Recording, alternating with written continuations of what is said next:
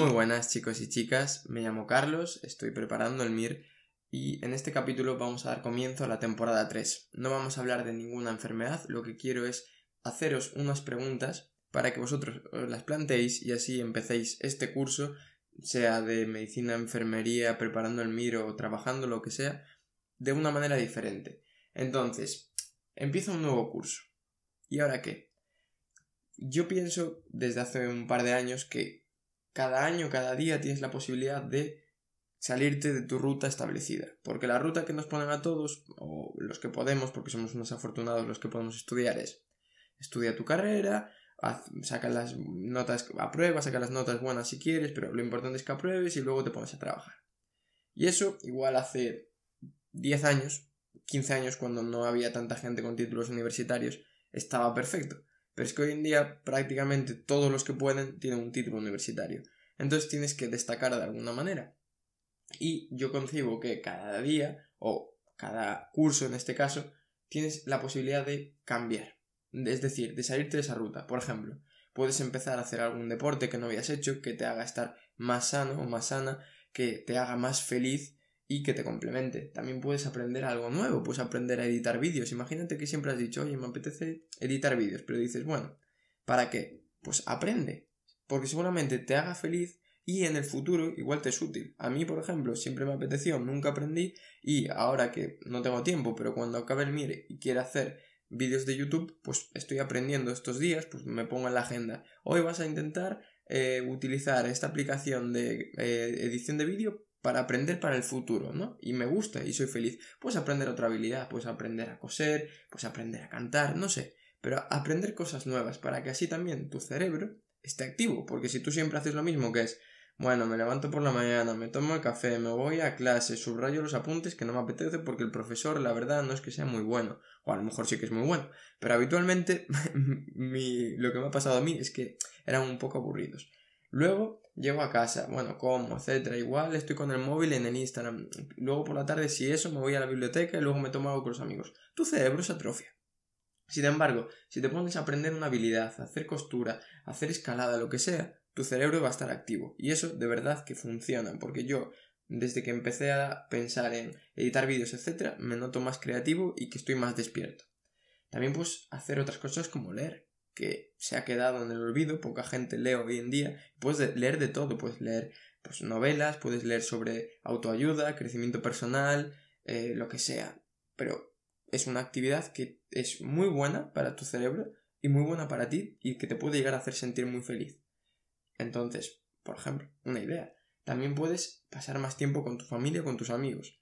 A mí me ha pasado que, por desgracia, con un miembro de mi familia no pasé el tiempo que me gustaría y desde entonces dije, vale, pues voy a pasar tiempo con mi familia y mis amigos. Y a lo mejor un día que no me apetece salir de fiesta y que saldría porque mis amigos salen de fiesta, digo, pues no, hoy me quedo en casa, ceno con mi familia y hablo de lo que sea y eso, esas cosas, esa pequeña autoconsciencia de hacer lo que sabes que quieres, de verdad que te va a subir como un cohete para donde quieres estar y te va a hacer sentir muy bien. Entonces, este año, estás en septiembre, este podcast lo voy a subir el 1 de septiembre, este curso haz algo. Haz algo diferente. No simplemente estudies, no te centres en intentar aprobar los exámenes, haz algo más. ¿Vale?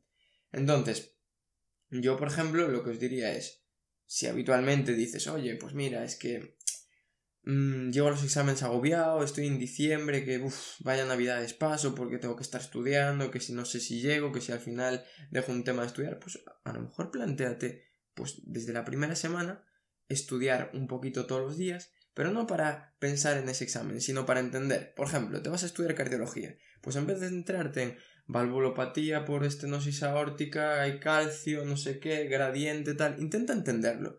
No lo estudies, entiéndelo.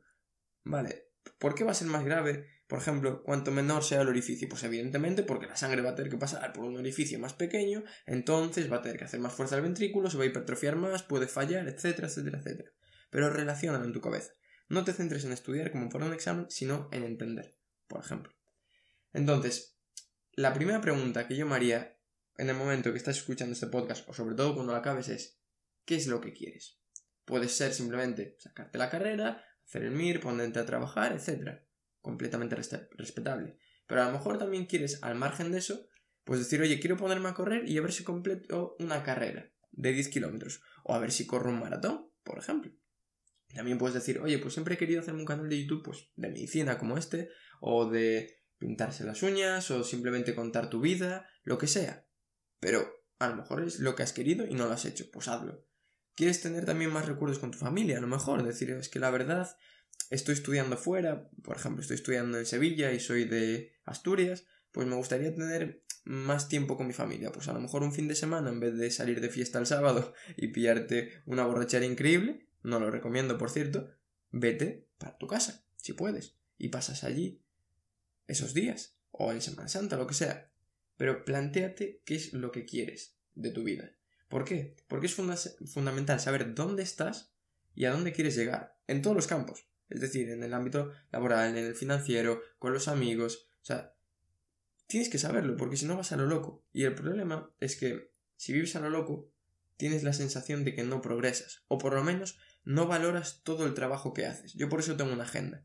En la agenda apunto todas las cosas que hago en el día. Imagínate que preparo un post para medicina con cabeza, ¿no? Pues lo apunto en la agenda. Porque si a lo mejor cinco días después digo, jolín, esta semana la verdad es que he sido poco productivo. O esa sensación tengo, ¿no? Miro la agenda y digo, caray, pero ¿cuántas cosas has hecho? Que has hecho cinco posts, 12 preguntas, no que sé, y te sientes bien. Y esto yo lo empecé a hacer porque hay veces que pasa que tienes unos días que estás un poco triste y no sabes muy bien el por qué, ¿no? Y dices, pero ¿por qué estoy triste si todo sigue igual, no ha pasado nada? Y estás triste, estás apagado. En un libro que leí decía que uno de los principales incentivos que tiene nuestro cuerpo, nuestro cerebro, como sea, para ser feliz o para estar bien, es la sensación de progresar. Si tú te sientes estancado o estancada, perdonad que siempre diga masculino, pero como soy un chico, pues me hablo a mí mismo, eh, es eso, el sentirte que no progresas. Tú si todos los días, por ejemplo, subrayas un tema, te vas a sentir a gusto en ese campo. Si tú todos los días o vas progresando y cada mes pues dices, oye, pues antes corría 5 kilómetros y ahora corro 10, te vas a sentir bien porque te sientes progresando. ¿Y qué pasa?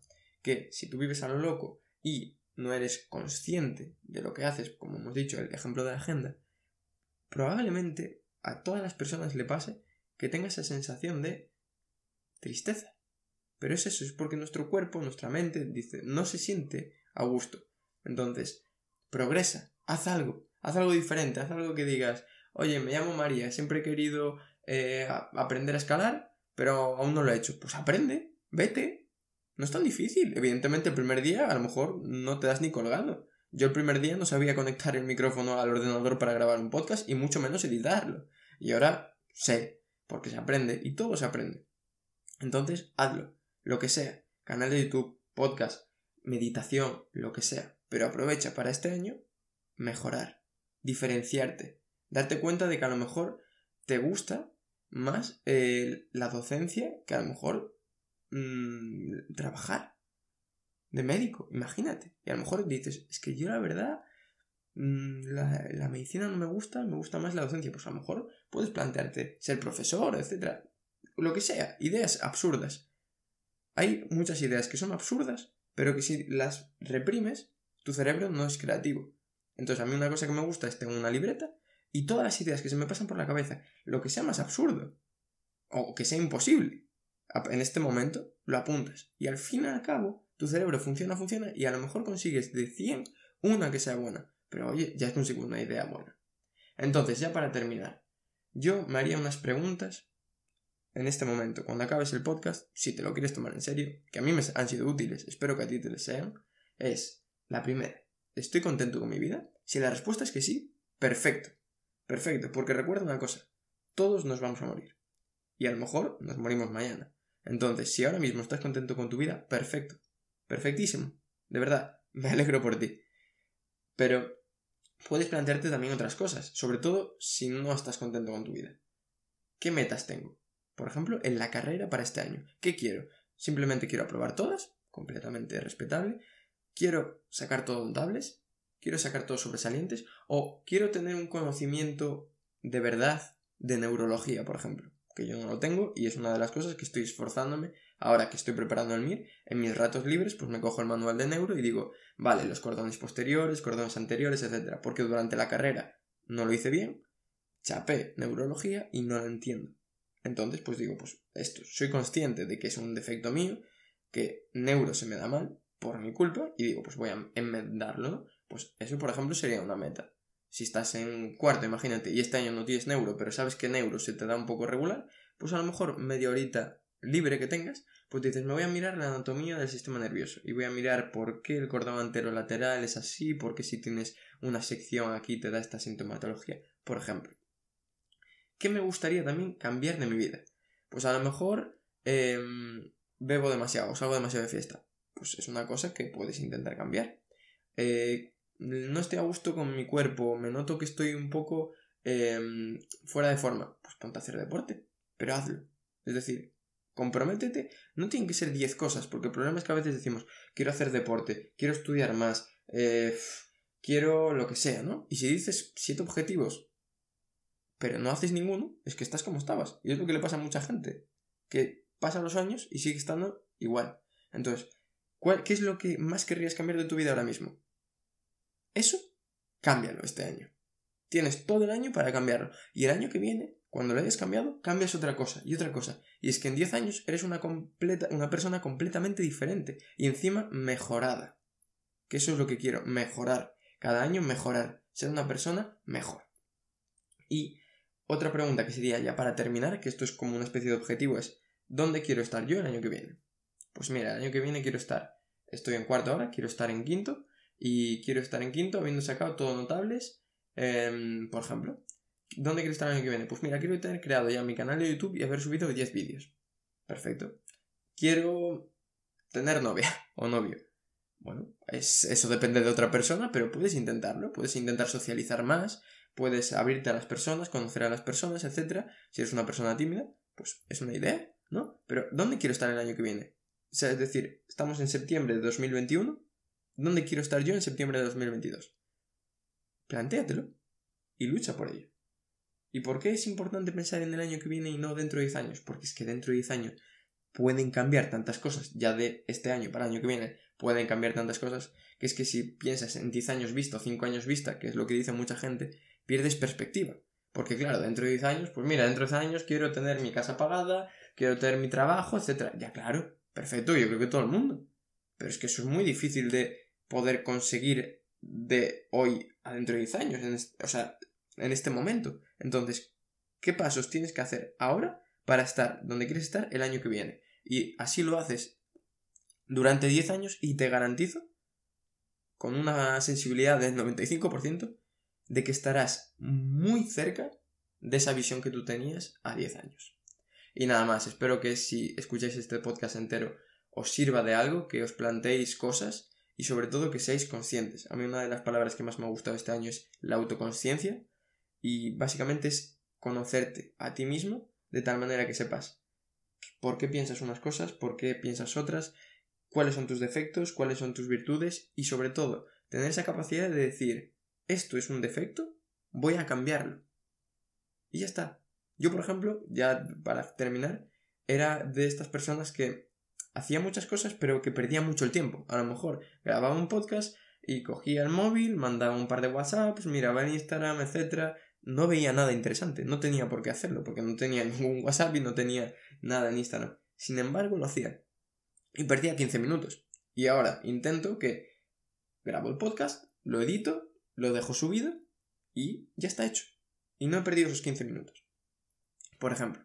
Así que nada, nos vemos la semana que viene con un capítulo nuevo de la temporada número 3. Un abrazo.